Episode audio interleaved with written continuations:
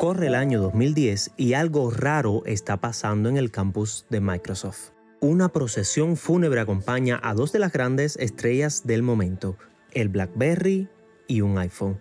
La razón es una muy contundente. Hola a todos y bienvenidos a un nuevo episodio de las madrugadas tech de Cuba Geek. En la emisión de hoy te contaremos sobre el día que Microsoft decidió enterrar a Apple y BlackBerry.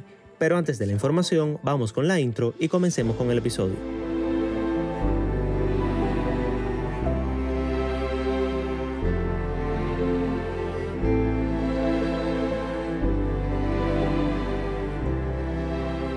No, no es un podcast de crímenes ni de terror.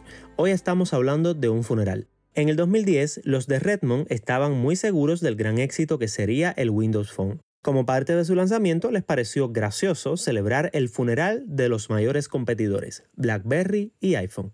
El funeral tuvo todo el lujo necesario, coches fúnebres y ataúdes cargados por personas vestidas como uno de los móviles de Windows. Habían transcurrido tres años del lanzamiento del primer iPhone y una procesión ataviada con la interfaz de Metro enterraba simbólicamente al smartphone de los de Cupertino. Aunque con BlackBerry sí acertaron sobre el poco tiempo de éxito que le quedaba, no fue precisamente a causa de Windows Phone.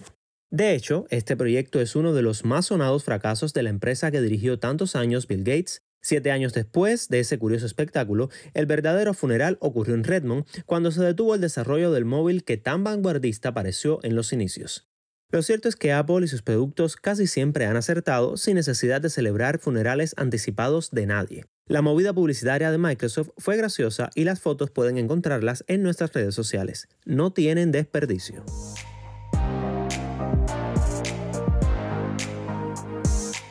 Si te gustó el episodio de hoy, recuerda suscribirte, recomendar el podcast y dejarnos una reseña en tu plataforma favorita. Puedes encontrar información como esta en nuestra página web cubageek.net y también en nuestro canal de YouTube. Soy Ernesto y estoy en Twitter como Ernesto Guerra 21. Ten un feliz día y nos escuchamos pronto. Chao.